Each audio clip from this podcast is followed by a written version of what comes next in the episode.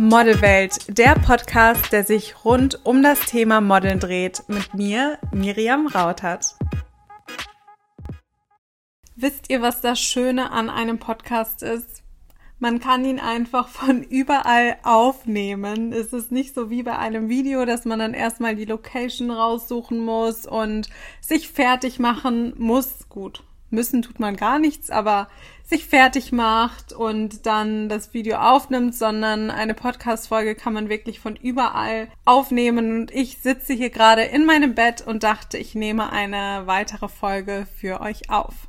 Das Thema, worüber ich heute mit euch sprechen möchte, ist das Thema als Model arbeiten unter 1,70 denn ich weiß, dass viele von euch nicht die Standardgröße von 1,75 haben und sich deshalb Sorgen machen, dass es nicht klappen könnte und viele von euch auch schon Absagen bekommen haben von Agenturen mit der Begründung, man sei nicht groß genug. Ich möchte euch dahingehend heute einfach mal Mut machen und euch aufzeigen, dass es ganz, ganz viele Bereiche gibt, für die die Größe vollkommen irrelevant ist.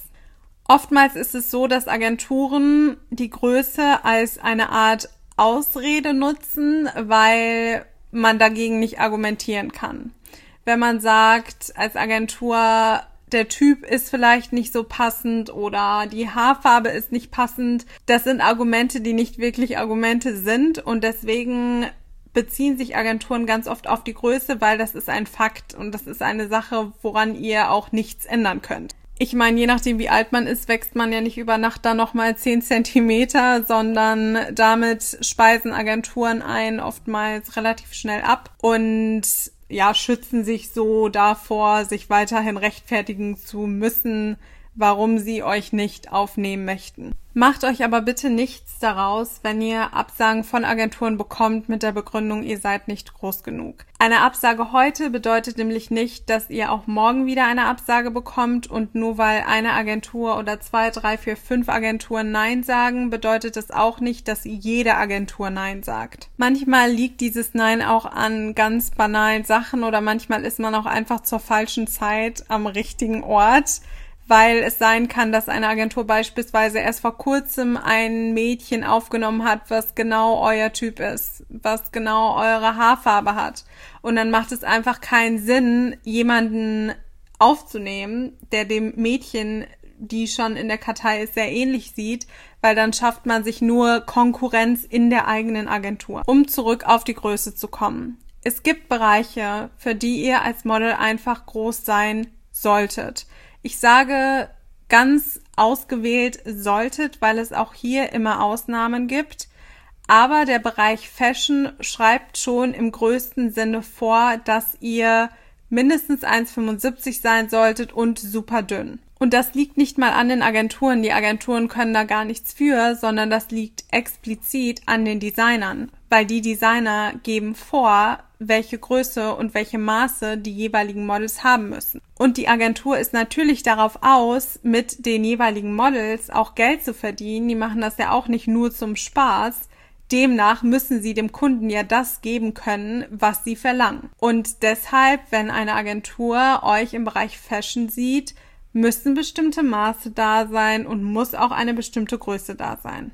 Beziehungsweise muss nicht. Ihr könnt auch die eine Ausnahme sein, sollte eine bestimmte Größe da sein, sage ich so lieber, weil es gibt dann auch Ausnahmen wie Kate Moss oder Halima beispielsweise, beide unter 1,70 und beide trotzdem auf dem Laufsteg und in der Fashionindustrie aktiv. Also es könnte durchaus auch sein, dass ihr die eine Person seid, die da den Wandel macht. Aber stellt euch halt darauf ein, dass wenn ihr im Bereich Fashion arbeiten möchtet, dass dort die Voraussetzungen strenger sind.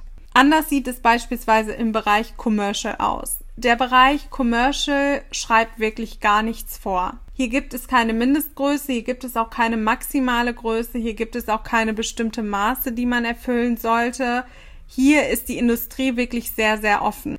Das liegt einfach daran, dass der Bereich Commercial, also Werbung, alles Mögliche abdeckt. Und wenn ihr mal um euch herum schaut, die ganzen Plakate, die ihr seht, die Werbungen, die ihr im Fernsehen seht, die bilden immer verschiedene Typen ab, verschiedene Typen von Menschen. Da gibt es ältere Personen, mittelalte Personen, super junge Models, Es gibt dann, ich weiß nicht, Männermodels mit einem vollen weißen Bart und Frauen, die, ich weiß nicht, ganz weiße Haare haben, Tattoos haben. Also der Werbebereich ist sehr offen für alle möglichen Typen. Und hier gibt es so unfassbar viele kommerzielle und People-Agenturen und das ist auch der Bereich, der am besten bezahlt, muss man auch dazu sagen. Also im Bereich Fashion, wenn man nicht gerade ein Topmodel ist, vor allem am Anfang, wenn man anfängt, verdient man nicht sonderlich viel Geld. Im Gegensatz zur Werbung, die bezahlt sehr, sehr gut. Der kommerzielle Bereich bezahlt sehr, sehr gut. Es gibt auch zahlreiche weitere Bereiche, bei denen nur euer Gesicht relevant ist, wie beispielsweise der Bereich Beauty oder der Bereich Bodyparts, wo dann nur eure Hände oder eure Füße oder eure Beine zu sehen sind. Auch hier spielt die Größe keine Rolle, weil man sieht sowieso nie das ganze Bild von euch. Und dazu kommt auch noch, dass man auf Fotos sowieso die Größe kaum erkennt. Ich kenne mehrere Models, die nicht gerade groß sind und auf Bildern sehen sie aber aus wie 1,80 und auch ich sehe manchmal auf Bildern so groß aus, dass man gar nicht sagen kann, bin ich jetzt 1,65 oder bin ich jetzt 1,75. Lasst euch deshalb wirklich nicht von diesen Mindestgrößen zurückschrecken. Ich weiß, dass meine Agentur Modelwerk auch auf der Seite eine Mindestgröße stehen hat und so gut wie jede Agentur hat eigentlich auf der Seite eine Mindestgröße stehen, außer People-Agenturen. Aber auch hier weiß ich, dass oft Ausnahmen gemacht werden, dass wirklich geguckt wird, wo kann man das jeweilige Model platzieren, wo kann man das jeweilige Model einsetzen und welcher Bereich passt zu dem jeweiligen Model. Ihr müsst euch aber auch darüber im Klaren sein, dass es unfassbar wichtig ist, dass ihr für euch auch selbst herausfindet, was ist mein Bereich ich? Was ist meine Stärke? Denn so könnt ihr schon im Vorfeld euer Portfolio dahingehend aufbauen und so habt ihr die Möglichkeit, die Agentur nochmal ganz anders von euch zu überzeugen. Weil viele Agenturen auch nicht wirklich die Zeit haben, sich auf jedes Model explizit zu konzentrieren und demnach voraussetzen, dass sie schon gewisse Vorerfahrung mitbringt. Also mein Tipp an euch heute einfach ist, wenn ihr unter 1,70 seid oder wenn ihr unter 1,75 seid und ihr wirklich als Model arbeiten möchtet. Und dazu muss ich sagen, ihr müsst das auch wirklich wollen. Einfach nur mal den Gedanken gehabt zu haben, oh, ich fände Modeln ganz cool, ich mache das jetzt mal nebenbei. Das funktioniert nicht. Es ist ein Job wie jeder andere auch.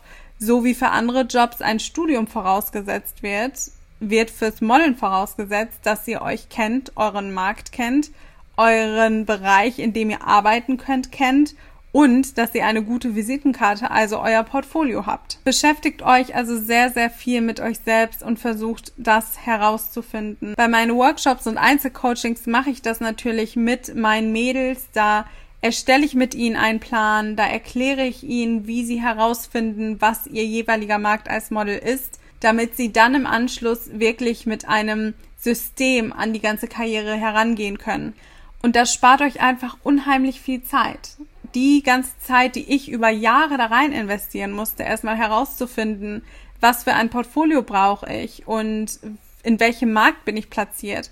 Das mache ich mit meinen Mädels bei Einzelcoachings explizit, bei Workshops auch ein Stück weit, aber da kann ich natürlich nicht so individuell auf jede Teilnehmerin eingehen wie bei einem Einzelcoaching.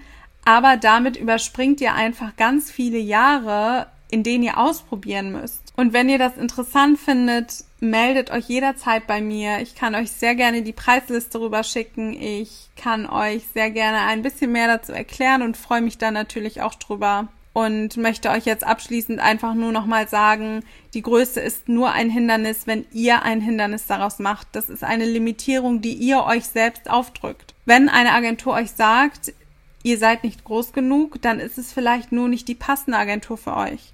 Vielleicht müsst ihr euch dann nach einer Agentur umschauen, die einen anderen Kundenstamm hat.